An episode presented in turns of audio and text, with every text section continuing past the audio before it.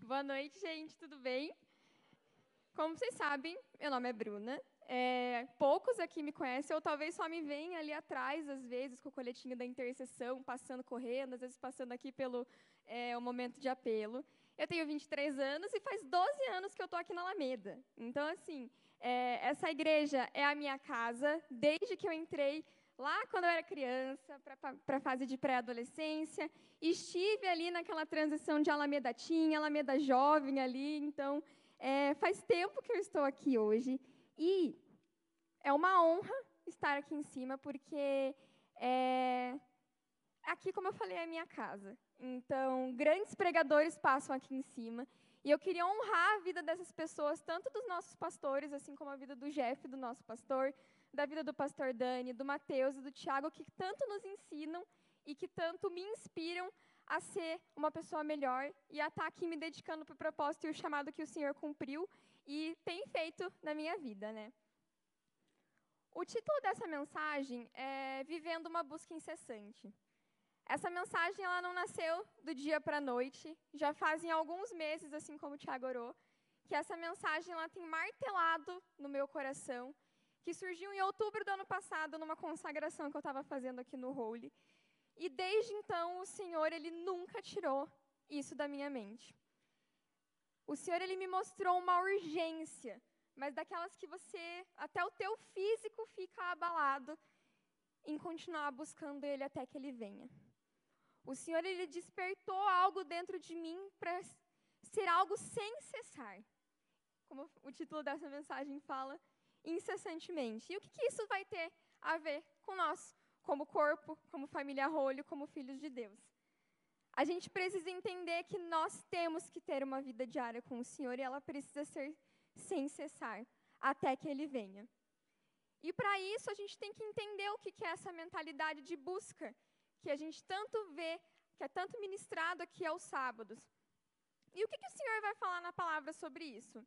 É, esse texto vocês não precisam abrir, porque ele é super curto e a, quando eu for ler esse texto, vocês vão estar abrindo ainda, eu já vou ter terminado ele. Que fica lá em 1 Tessalonicenses 5,17. Orai sem cessar. É isso. Bruna, mas o que, que você tem para falar num texto tão pequeno? Que às vezes é. O que, que a gente pode retirar disso tudo aqui que o Senhor quer falar da, através da, da sua vida e que o Senhor quer ministrar sobre nós hoje? Para isso, a gente vai conhecer o contexto da igreja de Tessalônica, que é onde está esse livro aqui que a gente vai estar tá tendo como base hoje. E a gente vai conhecer uma igreja que, por mais que teve as suas dificuldades, que tiveram os seus erros, eles precisaram parar de onde eles tinham errado, perceber, recalcular a rota para o caminho certo. E com isso, eles se tornaram um exemplo de busca por um simples motivo. Eles tinham a esperança de que o Senhor retornaria. Era isso que mantinha eles nessa busca. Então, Paulo, quando ele vai é, fundar a igreja de Tessalônica, ele foi muito estrategista em montar essa igreja por questões geográficas mesmo. Então, a escolha de Tessalônica, geograficamente falando, ela era uma cidade influente, ela era uma cidade grande, então, por que não instalar uma igreja aqui se é uma cidade que tem toda essa riqueza. Então, Paulo, em uma de suas viagens missionárias, ele vai fundar a igreja de Tessalônica. E nessa igreja se encontravam os diversos tipos de recém-convertidos ali. Pense em todo tipo de gente que pode se encontrar aqui também tinha lá. Então, quando Paulo ele gera essa igreja com diversas realidades, essa igreja ela foi gerada em um período de sofrimento em um período onde a hostilidade que eles estavam vivendo na época, por serem cristãos, simplesmente por causa disso. E esse contexto que eles estavam vivendo só potencializou o crescimento deles, só fez com que eles continuassem caminhando. Então pense, já era muito difícil ser cristão. Então a gente olhando para o contexto da época e ainda mais recém-convertido. E ainda por cima, recém-convertido e aprender a passar pelas dificuldades sem tirar os olhos do Senhor, continuar confiando nele. Existiam vários desafios além dessa realidade que a gente está presenciando aqui. E alguns membros da igreja de Tessalônica, eles ficaram tentados em voltar para suas antigas práticas, porque aquilo já estava difícil. as antigas práticas retomavam essa questão de que para eles era mais tranquilo. Então, eles estavam tentados. Só que também existiam aquelas pessoas que, quando Paulo lhe fala ali no livro, que quando ele falava dessa segunda vinda de Cristo, então ele ministrava sobre isso na palavra também, aconteceu de muitas pessoas elas deixarem de trabalhar, abandonaram os seus empreendimentos. Então, ok, como assim elas abandonaram os empreendimentos delas? Por quê? Elas acreditaram que a vinda do Senhor consistia em você sentar e você não fazer nada. Então, eu vou abandonar tudo que eu tenho, porque sim, o Senhor vai vir. E estão pedindo para que eu espere, então por que não ficar sentado e esperando? Eu, eu acho que foi uma interpretação bem literal que eles tiveram ali. E, além disso tudo, existiam também aquelas pessoas, os novos convertidos, que tinham dificuldade de obedecer às autoridades religiosas instituídas na época. Então, pense, temos vários panoramas aqui. E o que, que Paulo vai fazer? Ele vai chamar Timóteo, vai falar: ó, vai lá para Tessalônica, vai lá para aquela igreja, faz um relatório para mim e depois me conta como está essa situação, porque eu não estou entendendo mais nada. Vai lá e volta com esse relatório. Timóteo vai lá, vai na igreja, e percebe a grande dificuldade que as pessoas dessa igreja tinham de lidar com várias situações. Então ele descobriu muita coisas, muitas coisas.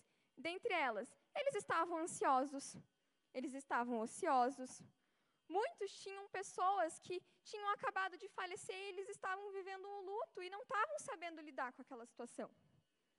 Outros, como a gente percebeu lá no início quando eu falei, também estavam tentados a voltar para suas práticas pagãs. Então, pense, eles estavam querendo optar por um caminho mais fácil. A gente sabe que quando a gente quer seguir o Senhor, a gente vai pela porta estreita ali, né? Não é um caminho muito fácil. Então, eles já estavam percebendo isso e eles estavam querendo optar por uma porta mais larga, porque está difícil, vamos jogar tudo para o alto. E, por fim, tinham aqueles que estavam lá, não estavam entendendo, estavam distorcendo as coisas e estavam atacando Paulo e queriam a presença dele lá. Então pense, eu imagino que na cabeça deles, eles deviam se perguntar: onde que está Paulo para explicar o que está acontecendo com a gente? Ele já não está, abrindo parênteses de novo, eles já não estavam entendendo. Então, não está fazendo o mínimo sentido a gente trocar tudo que a gente tinha antes por algo que está fazendo a gente sofrer. Paulo fala que é bom, mas de bom a gente não está vendo nada. Então, ele que vem aqui e explique para a gente o que está acontecendo. Só que também existiam aqueles que duvidavam, mas continuavam seguindo. Eles tentavam continuar firmes e colocar tudo em prática o que eles estavam aprendendo. Só que, mesmo com tudo isso, a gente percebendo diferentes realidades dentro da igreja, a gente pode perceber que a igreja de Tessalônica ela carrega marcas de uma grande igreja. Porque, embora eles eram novos na fé, eles possuem uma certa maturidade cristã. E, através da vida deles, percebeu-se obras, porque eles também eram operantes no reino. Os frutos seguiam eles por onde eles passavam. Eles foram escolhidos. Mesmo com tudo isso, todas essas realidades que estavam presentes ali, eles foram escolhidos pelo Senhor. Aquela igreja foi levantada. E sabe que quando tem salvação existem os frutos, e esses frutos eram visíveis. Só que o que, que eles fizeram? Que tipo de mudança aconteceu nessa igreja? Eu resumo isso em uma palavra: a perseverança. Eu percebo uma igreja que perseverou e insistiu em buscar o Senhor em todos os momentos. Eles foram até o fim. E às vezes essa pode ser a nossa realidade a gente não sabe direito algumas coisas. A gente não entende outras. Mas mesmo assim a gente busca o Senhor. A gente não tem toda a revelação completa na maioria das vezes. A gente opta por estar na presença dele. Vocês já pensaram nisso? Que você pode não saber qual que é o teu próximo passo. Mas você sabe que o Senhor está mandando você ali, mesmo você não entendendo. Você confia. E por mais que a gente conheça algo, vocês percebem que, ao mesmo tempo que nós temos um certo nível de conhecimento, a gente também não sabe muita coisa. E não tem problema, nós estamos aprendendo, nós estamos vivendo com o Senhor. E quando a gente volta lá para o livro de 1 Tessalonicenses, lá no versículo 12 até o versículo 20, existem alguns preceitos finais que Paulo vai dizer ali. E ele vai pedir com insistência que todos leiam essas diretrizes. Prestem atenção no que eu estou dizendo. Só que em nenhum momento Paulo vai falar como que você deve fazer uma oração incessante. Ele só fala: orai sem cessar. Ele apenas disse o que a gente precisava fazer. Façam o que precisa ser feito. Orem sem cessar. Mas como que a gente faz o que precisa ser feito? E para isso, nós precisamos entender três coisas. E a primeira delas é a mudança de mentalidade. Para fazer o que precisa ser feito, nós precisamos mudar a nossa mente. A igreja de Tessalônica, ela precisou abrir mão das suas próprias vontades, dos seus desejos, para viver aquilo que o Senhor tinha para a vida delas. Foi fácil? Tenho certeza que não. É difícil, às vezes, a gente se desapegar de certos prazeres que a gente tem na nossa vida, de certos comportamentos, de certos vícios que já estão instalados na nossa personalidade, no modo como a gente enxerga a nossa vida. É difícil fazer isso, de simplesmente largar. Só que, como que a gente reconhece quais são esses ídolos? Como que a gente sabe que algo dentro de nós precisa ser mudado? A gente sabe que algo de nós, dentro de nós, precisa ser mudado é quando a gente reconhece que isso está desagradando ao Senhor. Esse já é o primeiro passo, a gente reconhecer, para a gente conseguir desapegar. Saber e aceitar que existe algo dentro de nós que precisa ser mudado. Algo de errado não está certo, então a gente precisa dar um passo aí para a gente conseguir atingir essa mudança. E como que a gente entende que a gente precisa mudar alguma coisa? Nós temos um acesso aqui para nós, que está aqui. É através da palavra. Porque é ela que vai trazer a luz e o entendimento para a nossa falta de conhecimento. É ela que vai te ensinar para qual caminho que você precisa ir. A palavra, ela vem para denunciar. É como se ela colocasse o dedo na ferida que está escondido atrás aqui, que você não quer que ninguém veja, mas a, o Senhor sabe.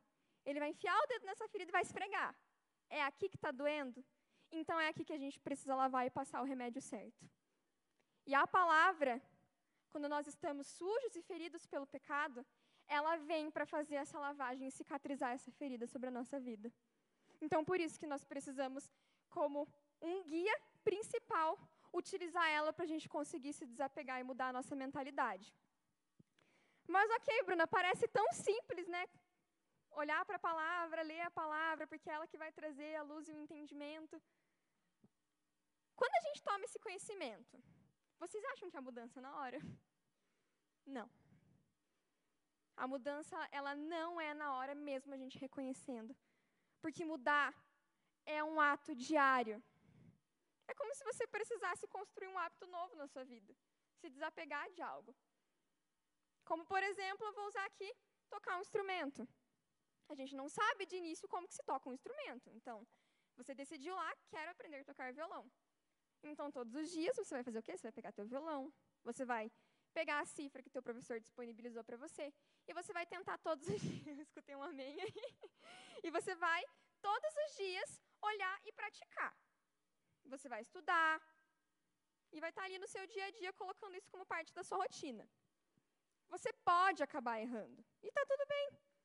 E muitas vezes você vai precisar buscar ajuda, porque nem sempre você vai conseguir saber se realmente o que você está fazendo é certo.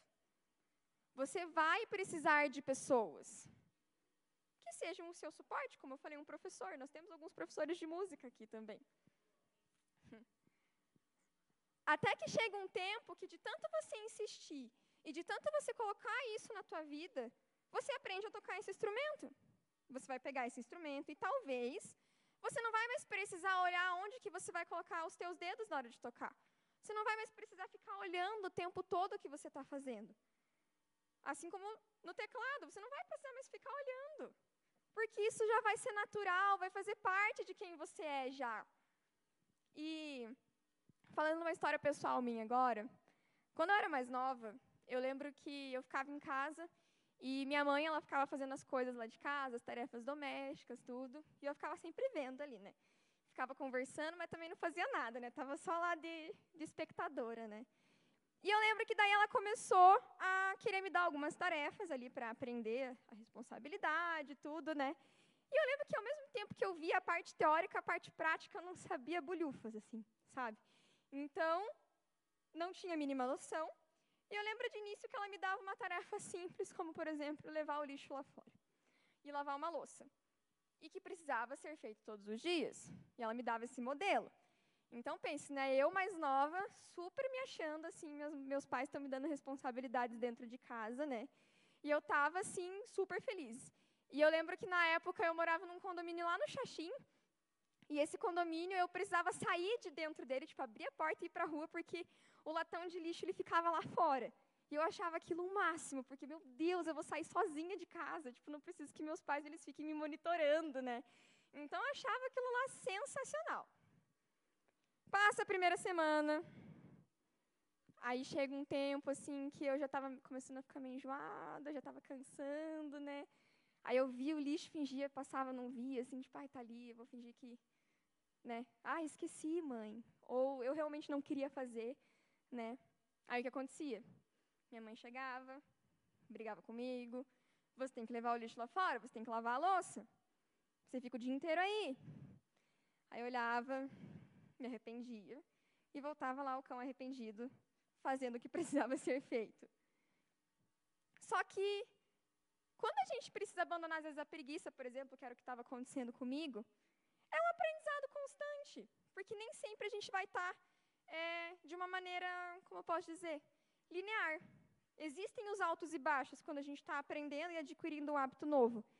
E é todo dia que a gente precisa lutar contra aquele impulso de ceder às nossas próprias vontades.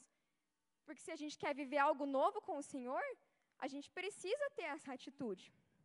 E todo dia, um pouquinho precisa ser feito para que a gente consiga fazer isso.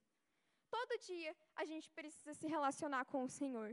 Todo dia, seja você andando na rua, você está lá na calçada, escutando louvor no fone, até você chegar no fim do dia no teu quarto e você separar um tempo para você poder se encontrar com o Senhor. Você só muda a sua mentalidade estando em relacionamento com o Senhor. Se você não lê a palavra, se você não faz isso, a tua mentalidade não vai mudar porque você não está conhecendo as vontades do Senhor que estão reveladas aqui para gente. Como que você vai querer mudar? E quantas vezes a gente tem essa dificuldade de mudar a nossa percepção das situações, entender que a maneira como a gente vê a nossa vida não está certo, está errado, não está de acordo com os princípios de Deus. É como se fosse a lente de um óculos. Se está sujo, gente, eu não vou enxergar nada. É possivelmente eu vou ver uma pessoa achando que é outra. Então pense, esse óculos sendo a palavra do Senhor e a lente ali na frente. A gente precisa limpar essa lente para que a gente consiga enxergar qual é a verdadeira vontade do Senhor. E como que a gente vai limpar essa mente? Essa lente, quer dizer, perdão. Como que a gente vai limpar ela além de passar, às vezes, um panozinho ali para a gente conseguir, ou a, a camiseta, né? que entra o segundo lugar agora dessa mensagem, que é a gente tendo a vida devocional como base e a gente tendo uma rotina para que isso seja algo constante nas nossas vidas. Lá em Salmos 119, de 1 a 3, deixa eu abrir aqui. Vai falar que bem-aventurados são os irrepreensíveis no seu caminho e que andam na lei do Senhor. Bem-aventurados os que guardam as suas prescrições e a buscam de todo o coração. Não praticam iniquidade e andam nos seus caminhos. Então, como vocês podem perceber, gente, essa busca é guardar os mandamentos do Senhor. É você se aprofundar na palavra dele e você buscá-lo de todo o seu coração com tudo o que você tem, sem reservas. Entregar tudo aquilo que está nas suas mãos e colocar nas mãos do Senhor para que Ele tenha esse controle nessa vida de busca. E como eu falei no início desse segundo ponto, é sobre a vida devocional. o que, que é uma vida devocional? Na palavra mesmo já fala. É uma vida em devoção ao Senhor. Que, um parênteses, não significa que é só um período do seu dia, uma hora. É aqui que eu busquei o Senhor e pronto, acabou. Aí o resto do seu dia, você vive a tua vida do jeito que você quer. Uma vida em devoção consiste em as 24 horas do seu dia e todas as áreas da sua vida. Seja a tua faculdade, seja o teu trabalho, seja os teus estudos, a tua família, o teu relacionamento, o teu casamento, as tuas amizades. Tudo precisa estar em devoção ao Senhor. E quando eu comecei a minha caminhada, quando eu entendi o que o Senhor queria de mim, lá em 2013, é, eu tinha muita dificuldade de ler. É meio irônico eu falar isso aqui, porque quem me conhece sabe que eu gosto muito hoje de ler. E eu sempre estou com um livro na mão e todo dia isso é um hábito na minha vida. Mas um dia eu tive essa dificuldade. E como eu estava nesse início, assim, eu estava empolgada, né? Então o Senhor começou a ministrar no meu coração com 13 anos.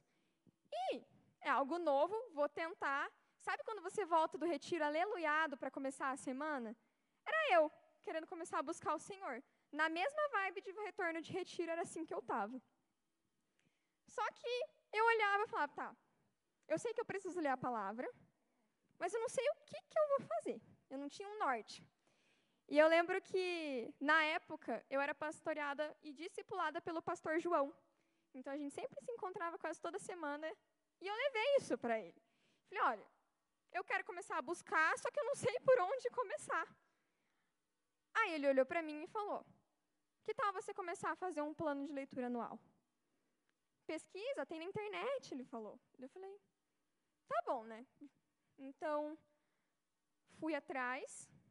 Só do fato de eu ter um guia de início para mim, já me ajudava e eu sabia o que precisava ser feito todo dia. E me ajudou mais ainda, porque na época eu tinha aquela Bíblia da Garota da Fé e tinha um plano anual atrás já prontinho para mim. Então, nossa, nem precisei imprimir já estava ali junto o plano e a Bíblia. Eu falei, nossa, fechou. E eu entendia que tanto o Novo e quanto o Velho Testamento precisavam ser lidos, seguindo aquele plano. Eventualmente acontecia de ter uns capítulos de Salmo ali, mas eu sabia que eles precisavam ser feitos todo dia.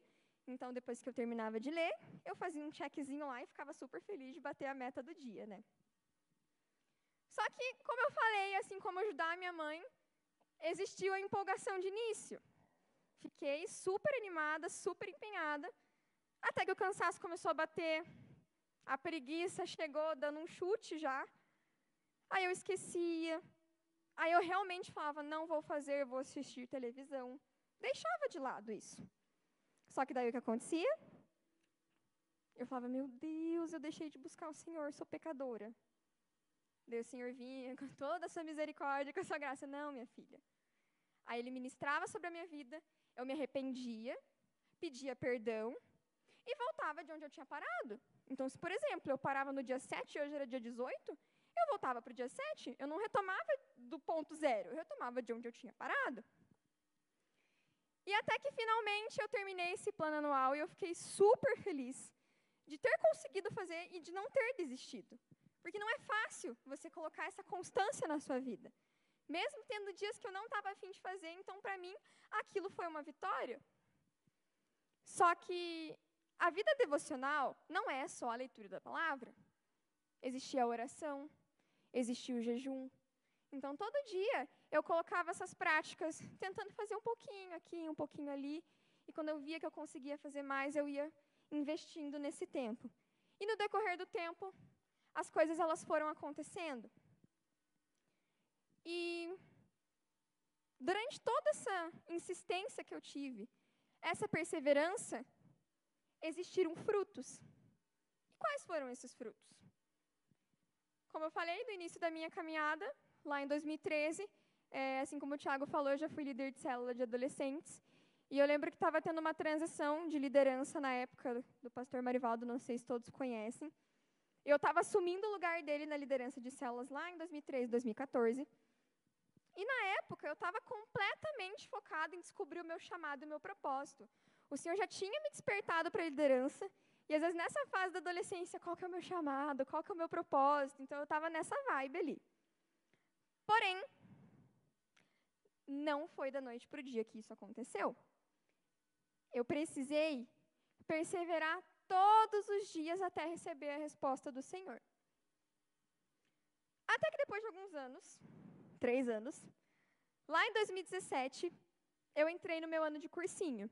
Então, durante esses três anos, o Senhor já estava se revelando para mim, só que eu ainda não tinha muito entendimento do que Ele queria. É, e estava lá super empenhada em fazer medicina, estava lá, nossa, meu sonho, meus pais investiram num cursinho caro, e eu só podia passar na federal, então não tinha outra escolha. E o Senhor já estava falando, olha, você tem um chamado pastoral, você tem um chamado para pregar. Mas eu estava ali recebendo aquilo, né? Só que aconteceu uma reviravolta na minha vida. Um mês antes dos vestibulares, já é aquele nervosismo, né? O vestibular está chegando, preciso tomar a decisão da minha vida. O senhor falou para mim: você não vai fazer medicina. E eu parei e falei: e agora, né? Um mês antes dos vestibulares, já estava inscrita em um. Falei: meu Deus, o que, que eu faço? Eu entrei em desespero. Eu realmente entrei em desespero, porque daí foi o meu desespero de não saber o que fazer e foi o desespero de contar para os meus pais que eu não queria mais medicina. Eu lembro que na época eles não entenderam, eles ficaram um pouco bravos comigo. Tipo, meu Deus, a gente investiu num cursinho caro para você. O que, que você vai fazer da tua vida agora? Eu falava, mas eu, o Senhor me chamou para pregar, o Senhor me chamou para ser pastora. E deles, mas o que, que você vai fazer da tua vida? Aí eu entrei em desespero de novo, né? Porque eu falei, meu Deus, e agora? Só que daí eu lembrei que o Senhor, ele continuava se revelando para mim fiz o que precisava ser feito. Eu voltei os meus olhos para o Senhor e clamei para Ele: Senhor, que caminho eu preciso seguir? E no fim da história, alguns ou muitos já sabem. Depois de cinco anos de toda essa reviravolta, eu escolhi um caminho e não me sinto mais realizada de estar fazendo isso, que hoje eu sou formada em psicologia. Eu vejo hoje que se eu não tivesse escutado o Senhor, possivelmente eu não sei se é, as coisas elas teriam se encaminhado para como se encaminharam hoje. Só que não foi apenas esse fruto que aconteceu. Eu também tive um fruto que foi um dos que mais me marcaram, que foi a diminuição da minha ansiedade. Porque para quem caminhava e caminha comigo de perto, sabe que isso é um problema e que eu tinha muitas crises antes, eu ficava assim sem fôlego para contar as coisas.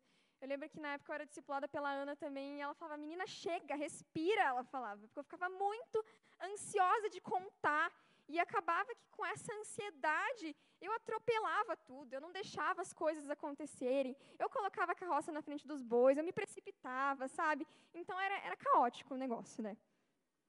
Só que daí de tanto falarem para mim, Bruna, se acalma, eu comecei a perceber que isso estava me prejudicando. Parece que acendeu uma luzinha. Falei, opa, algo de errado não está certo. E com isso, eu me acheguei na palavra do Senhor. E eu comecei a entender as verdades que Ele tinha sobre a minha vida, que Ele sabia os meus caminhos, que eu podia confiar, que eu podia tirar a mão do controle, que estava tudo bem eu não saber o próximo passo e como ia ser o meu outro dia. Ele estava controlando tudo e que eu podia descansar e que eu podia me acalmar com essas verdades. E isso fez com que aos pouquinhos eu fosse deixar as coisas rolando. Para vocês terem noção, tinha dias que se eu ficava sem buscar, eu sentia os efeitos físicos no meu corpo. Era um negócio absurdo. Aí eu olhava e falava: "Pera, já sei para onde eu preciso voltar", que é para os braços do meu pai. E por último, nesse ponto, que é um dos que também me marcou muito, que buscar o Senhor também me ajudou com as perdas familiares que eu tive. Perder pessoas na família não é fácil. Eu não sei como que é a realidade de vocês, mas me colocando nessa, eu sei que as situações que aconteceram na minha família foram foram catástrofes. Eu uso essa palavra. E uma das perdas que mais me marcou foi quando meu avô tirou a própria vida. Para mim, aquilo foi inconsolável, porque eu, como estudante de psicologia na época, fazendo trabalhos, fazendo seminários, participando de palestras, tipo, entendendo como que funciona a questão de uma pessoa que se suicida. Falei, não, sabendo como intervir. A realidade, ela bateu na minha porta. E naquilo eu parece que eu bugou o sistema naquele momento. Eu buscava respostas na psicologia, na minha profissão, e as respostas não foram suficientes ali. Eu falei, se nem a minha profissão foi o suficiente, eu já soube para onde eu tinha que ir.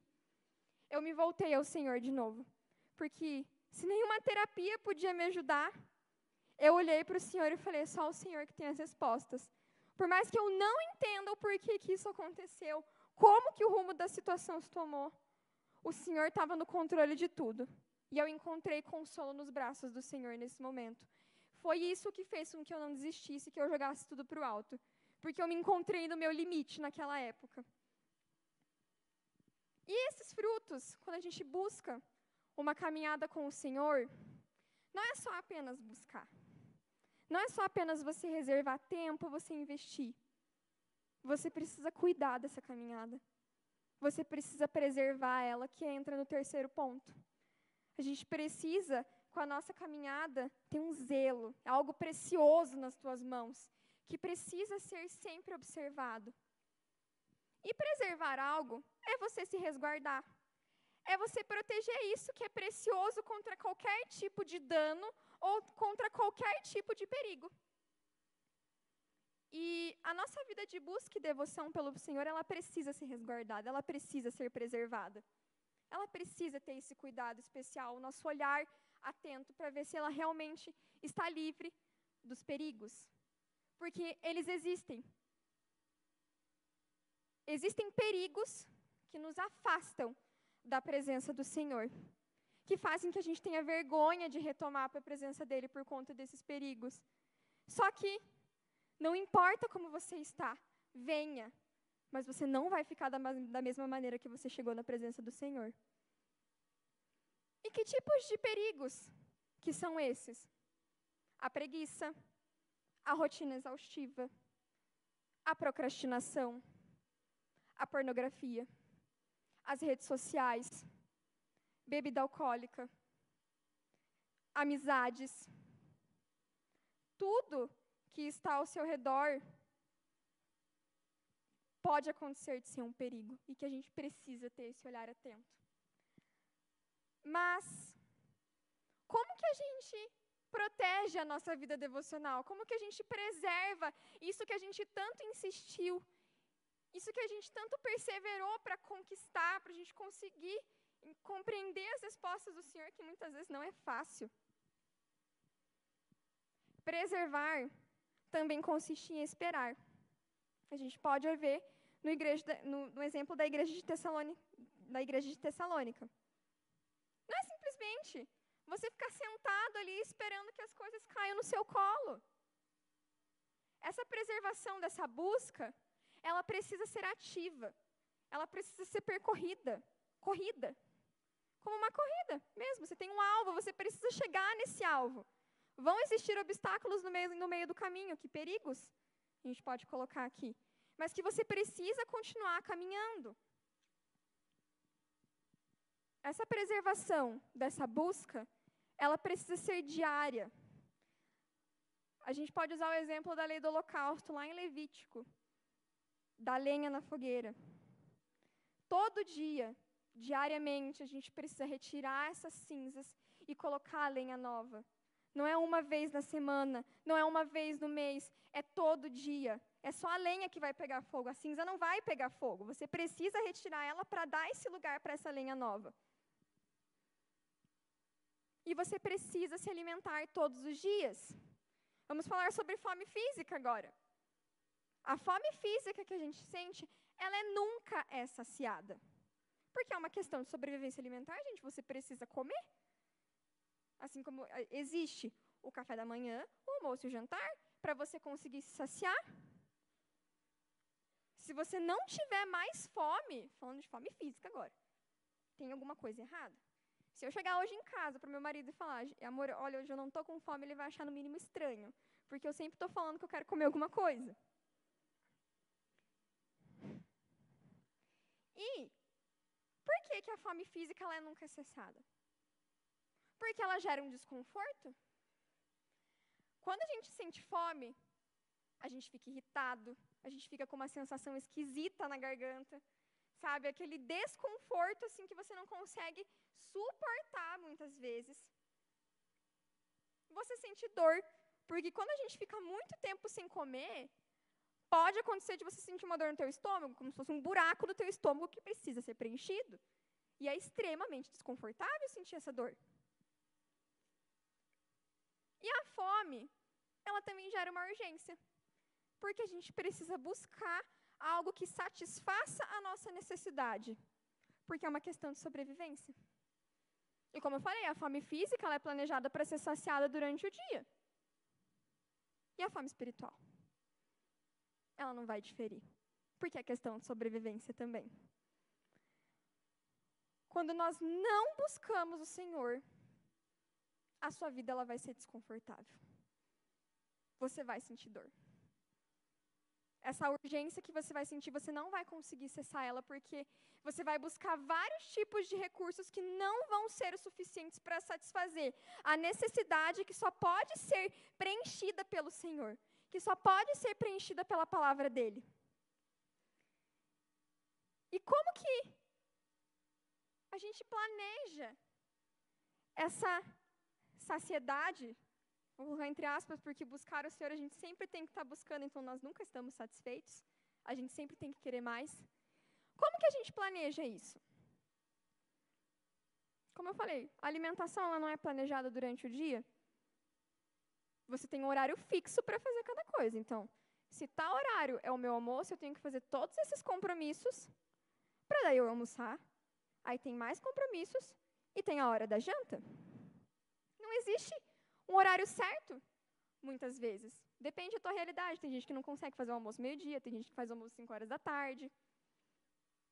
E você pode planejar o seu dia com o compromisso de buscar o Senhor. Porque, como eu falei, não tem um horário certo para isso. Você conhece a sua vida, você conhece a sua rotina. Então, tal horário eu preciso fazer o meu devocional. Então, todas essas tarefas que eu tenho para fazer, elas precisam ser cumpridas porque eu me comprometi a me encontrar com o meu pai. Só que, como eu falei, nem sempre as coisas vão ser fáceis. Não sei como é a tua vida, não sei como é a tua rotina. E pode ser que existam dias que seja insustentável, que você não passou o dia em casa e você só chegou para dormir. Foi impossível de você conseguir sentar fazer aquele dia. Quando eu erro, ou quando eu falto com o Senhor, hoje, um aprendizado que eu, que eu tive, assim, não significa que eu estou retomando do zero. Não significa que o Senhor parou de falar comigo porque eu deixei de buscar Ele. Ele ainda está lá me esperando. Então, o que eu preciso fazer? Eu preciso parar, recalcular minha rota e colocar no trilho de volta. E retomar de onde eu parei, porque o Senhor ele vai continuar se manifestando na minha vida. E quando eu entendi isso, o peso, o fardo que eu sentia, ele se foi. Porque eu sabia que o Senhor ele se agradava de mim e que ele estava se fazendo presente na minha vida. E para terminar, se a banda já quiser subir já. Como a gente percebeu aqui, o Senhor, Ele tem uma urgência sobre a sua vida. Ele tem uma urgência. Ele espera algo de você, ele quer te encontrar. Só que eu sei que às vezes não é fácil, que pode ser difícil dar o primeiro passo. Mas viver uma busca incessante, viver. Isso, viver essa realidade, só é possível como a gente aprendeu aqui hoje, mudando a sua mente, reconhecendo o que precisa ser mudado, tomando o primeiro passo, se baseando na palavra para ela te guiar, insistir, perseverar e cuidar de tudo isso que você tem construído com o Senhor, não deixar isso jogar fora. essa noite eu tenho certeza que o Senhor ele quer se encontrar com muitas pessoas aqui novamente. Eu tenho certeza que o Senhor já plantou essa urgência no coração de muitas pessoas aqui. E eu queria que vocês fechassem os seus olhos agora. Pode ser que às vezes seja difícil reconhecer, seja difícil tomar o primeiro passo, seja difícil por causa da vergonha de você voltar para o Senhor e Senhor, eu não consigo, me ajuda. E o Senhor ele vai se revelar para você. E eu quero fazer três momentos aqui. Olhe para a tua vida agora. Como que está a tua vida de busca? Você tem perseverado naquilo que o Senhor tem revelado para você? Você tem insistido? Você tem desistido no primeiro momento que as coisas ficam difíceis? E esquecido das promessas que o Senhor tem colocado sobre você? Essa noite o Senhor ele quer ter um encontro com você novamente. E em primeiro lugar, esse apelo é para você que quer começar uma vida devocional com o Senhor, que entende que isso é importante, que quer aprender, que não sabe por onde começar. Se você se encontra nessa realidade, eu te convido aqui a vir na frente. Está todo mundo de olho fechado, você não precisa ter vergonha que nós vamos orar pela sua vida. Tá tudo bem. Não significa que exista algo de errado com você por você não saber como tomar esse caminho. Todo dia alguém precisou aprender do zero para começar algo novo.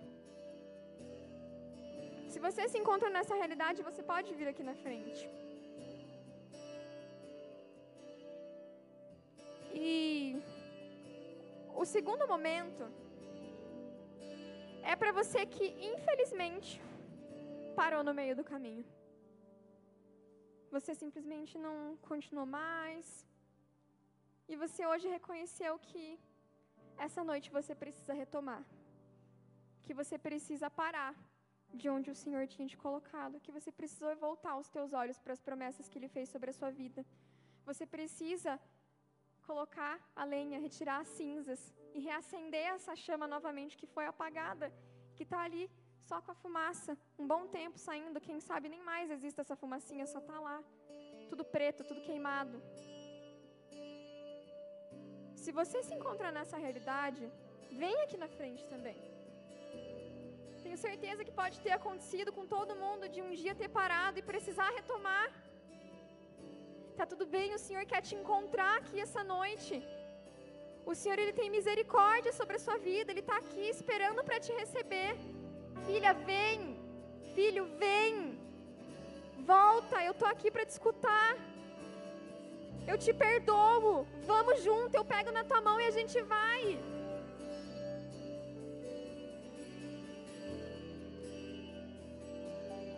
E por último,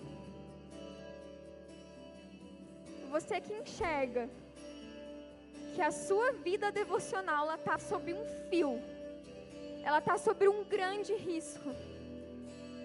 Você percebeu que existem muitos comportamentos, que existem muitos pecados que estão te mais afastando da presença do Senhor. E o Senhor está lá chamando e você não escuta mais, porque você já está ao ponto de arrebentar esse fio já.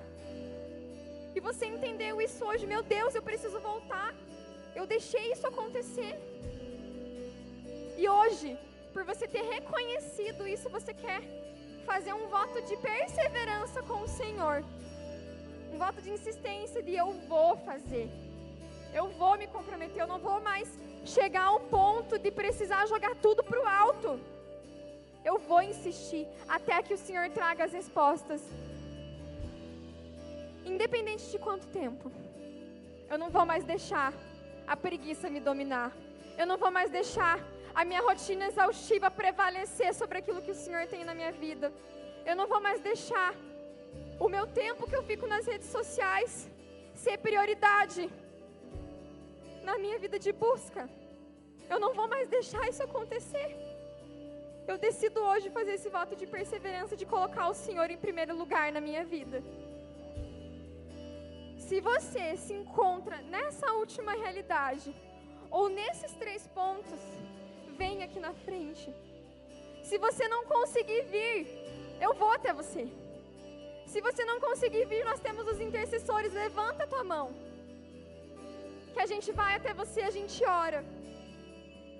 Mas nós queremos orar por você essa noite. Nós queremos ministrar essa palavra. Nós queremos isso.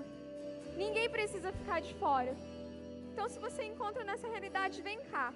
Você vai ter um tempo aqui agora na frente para orar, para se entregar ao Senhor. E daqui a pouco os intercessores eles vão de descer para ministrar sobre a vida de vocês.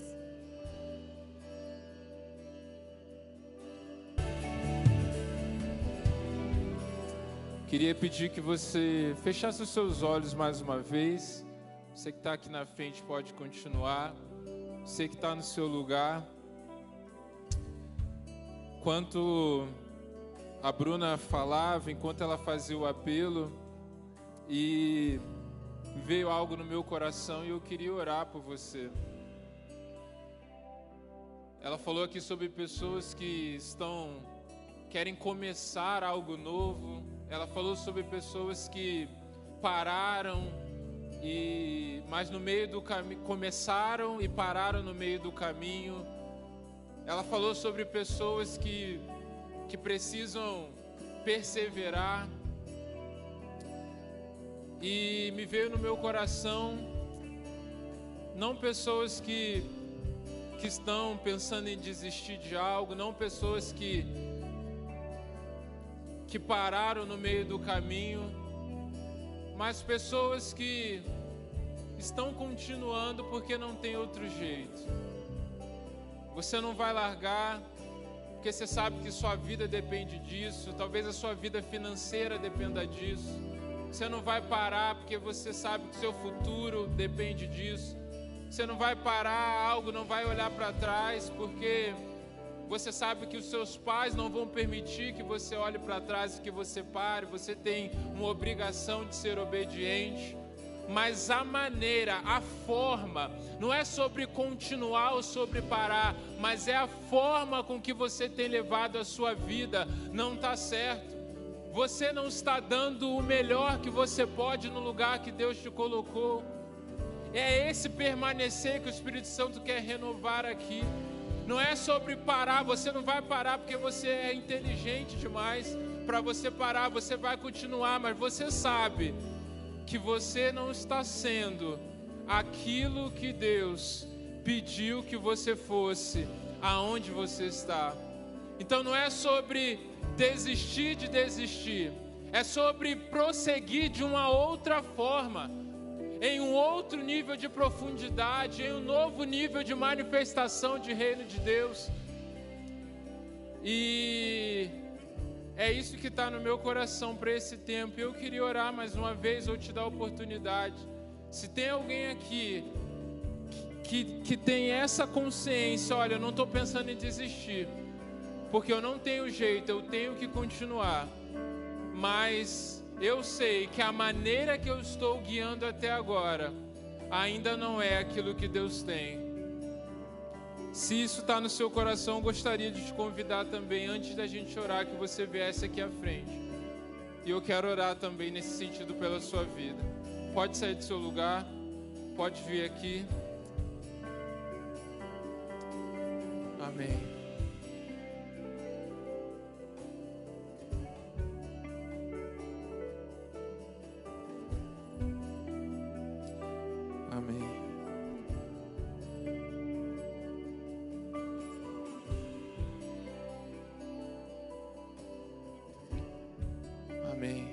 Está no seu lugar, estenda sua mão para cá. Pai, nós recebemos essa palavra, Deus, e nós decidimos, ó Pai, permanecer, ó Pai. Nós decidimos, ó Pai, continuar, ó Pai. Nós decidimos, ó Pai, iniciar aquilo que o Senhor está nos direcionando. Nós decidimos, ó Pai, retomar aquilo que nós paramos, ó Pai. A nossa vida com o Senhor, o nosso tempo de oração, o nosso secreto, a nossa vida devocional, ó Pai. Se é as emoções, ó Pai, que estão nos fazendo parar, nós lançamos na tua cruz agora, ó Pai. Se é, ó Pai, as decisões, ó Pai, que nós temos que tomar, estamos confusos, ó Pai. Nós levamos a nossa mente, o nosso coração, os nossos anseios cativos ao Senhor agora, porque nós queremos permanecer, ó Pai. Nós queremos, ó Pai, ser aqueles, ó Pai, que são, ó Pai, insaciáveis na tua presença, que tem fome pelo Senhor, que continuamos, que ficamos à espreita, ó Pai, que permanecemos naquele lugar até que a tua presença venha, até que o Senhor fale conosco, Pai. Em nome de Jesus, nós queremos permanecer e não queremos permanecer de qualquer jeito. Nós queremos permanecer dando o nosso melhor, fazendo o melhor, sendo o melhor, ó Pai sendo o melhor que o Senhor deseja ó Pai, fazer em nossas vidas e nos transformar, ó Pai. Nós recebemos e nos posicionamos diante do Senhor, Pai. Nós te agradecemos, ó Deus, pela vida da Bruna, ó Pai. Em nome de Jesus, nós somos testemunhas, ó Pai, de tudo aquilo que ela declarou, ó Pai de tudo aquilo que o Senhor já revelou, Pai. Em nome de Jesus, nós concordamos, ó Pai, que algo novo se inicia em sua vida, Pai. Em nome de Jesus, ó Pai, que os céus se abram, Pai, sobre a vida da Bruna e que o Senhor derrame sobre ela, Pai, toda a capacitação, ó Pai, vinda do céu, ó Pai, para que ela se mova, ó Pai, segundo o teu propósito. Nenhum medo, ó Pai, nada, ó Pai, vai impedir, ó Pai, que ela experimente, ó Pai, em níveis ainda maiores, aquilo que o Senhor já preparou, ó Pai, e que ela seja, ó Pai, tudo aquilo que ela pregou aqui, ó Pai, que ela esteja sempre, que ela seja encontrada por Ti, ó Pai, em um lugar de perseverança, de intimidade, de profundidade, para que ela continue a derramar daquilo que o Senhor está derramando sobre a vida dela. Nós declaramos, ó Pai, que seja assim em nome de Jesus e que toda glória seja dada somente ao Senhor, em nome de Jesus. Aplauda Ele aqui nesse lugar. Aleluia. Glórias ao Senhor. Que o Espírito Santo haja na sua vida e no seu coração, que essa palavra gere frutos na sua vida, em nome de Jesus. Isso aí, Bruna. Deus abençoe e continue a te usar. Você pode voltar para o seu lugar. Nós já, já estamos quase encerrando o nosso culto. Você pode se assentar. Eu tenho só um aviso rapidinho para dar. Antes da gente encerrar, vocês sabem, gente, que nós aqui do ministério, como igreja, nós temos. É, somos igreja no templo e nas casas. Por isso que nós temos as nossas células que funcionam durante a semana. Então, já se você já é um visitante, se você é novo aqui no Holy, você não tem uma célula, você já pode nos procurar, pode me procurar, qualquer um dos pastores aqui, é, qualquer um, na verdade, que você encontrar aqui, todos estão preparados para te direcionar para uma célula. Então você só não participa de uma célula se você não quiser. Mas um sonho muito específico que nós temos como igreja é termos uma célula em cada bairro de Curitiba. Né? Nós queremos poder Chegar um dia, qualquer pessoa que chegar aqui, você mora onde? Eu moro em Curitiba. Será que tem uma célula perto da minha casa? Vai chegar algum dia que a gente vai falar assim: não importa onde você mora, tem uma célula perto da sua casa. Amém? Você crê? Eu creio que vai chegar esse dia. E para isso, né, nós temos uma, uma ação, um movimento que é de plantarmos células em bairros que nós ainda não temos. E nós estamos orando, né, alguns meses. Nós queremos abrir uma célula na região do Cristo Rei. Cristo Rei é um bairro de Curitiba, né, fica mais para o lado do centro, depois do centro, né? E nós não temos ainda células de jovens naquela região. Então talvez você não participe de uma célula porque pensa, poxa, não tem uma célula perto da minha casa e eu moro lá para aquele lado, mais do centro, Alto da 15, né? Quais outros bairros é ali perto? Quem sabe? Centro Cívico, não é? Juvevê, só aí, bairro alto aí já é demais, né? Mas quem mora naquela região ali mais próximo ao centro, tá? Nós queremos abrir uma célula ali, né? Para o segundo semestre já é para essa célula estar tá funcionando, né? A gente quer abrir já no mês que vem. Por que, que eu estou falando isso? Para que se você não está em nenhuma célula frequentando ainda, você mora naquela região, para você já nos procurar, para a gente já formar esse grupo que vai iniciar uma nova célula. Se você também, poxa, eu já estou em uma célula, mas a célula é longe da minha casa, às vezes à noite, é, para eu ir tem trânsito, eu chego atrasado, eu não consigo ser constante e acabo não aproveitando a célula por causa da distância, e você mora também naquele bairro, então você também pode nos procurar, porque para nós é mais vantagem você ser constante, ter um tempo de verdade ali de comunhão em uma célula perto da sua casa, que talvez você está numa outra célula distante que você não consegue participar. E aí a gente pode de repente é, te direcionar para essa nova célula. Seu líder atual não vai ficar chateado. Se você quiser continuar na sua célula, amém também. A gente não quer forçar nada, mas a gente entende a importância de fazermos esse movimento. Amém? Então, era isso. Vamos encerrar o nosso culto. Pode ficar de pé mais uma vez. Quem aqui está nos visitando? Faz assim, dá um tchauzinho aí pra gente. Temos aqui, ó. Temos ali atrás também. Deus abençoe. Quem está do lado aí pode dar um abraço. Faz assim, dá um tchauzinho. Temos lá atrás, ó, gente. Vamos lá dar um abraço. Vocês sejam bem-vindos em nosso meio. Nós temos um presente também.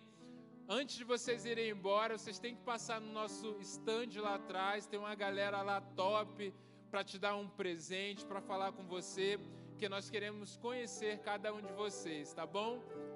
Então Deus abençoe. Passa lá atrás depois para receber o presente de vocês. Amém, gente. Façam assim. Pai, nós te agradecemos por esse culto, Pai. Esse culto é para o Senhor, ó Pai. Muito obrigado por esse tempo, obrigado porque a tua presença é real aqui, ó Pai. Guarda a vida de cada um aqui, Deus, em nome de Jesus, com a tua presença, ó Pai, com a tua força, ó Pai.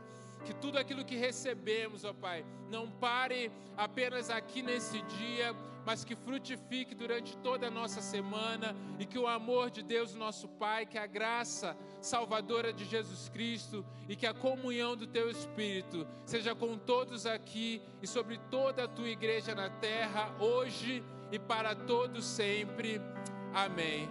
Deus abençoe, vão na paz, nosso Senhor Jesus Cristo.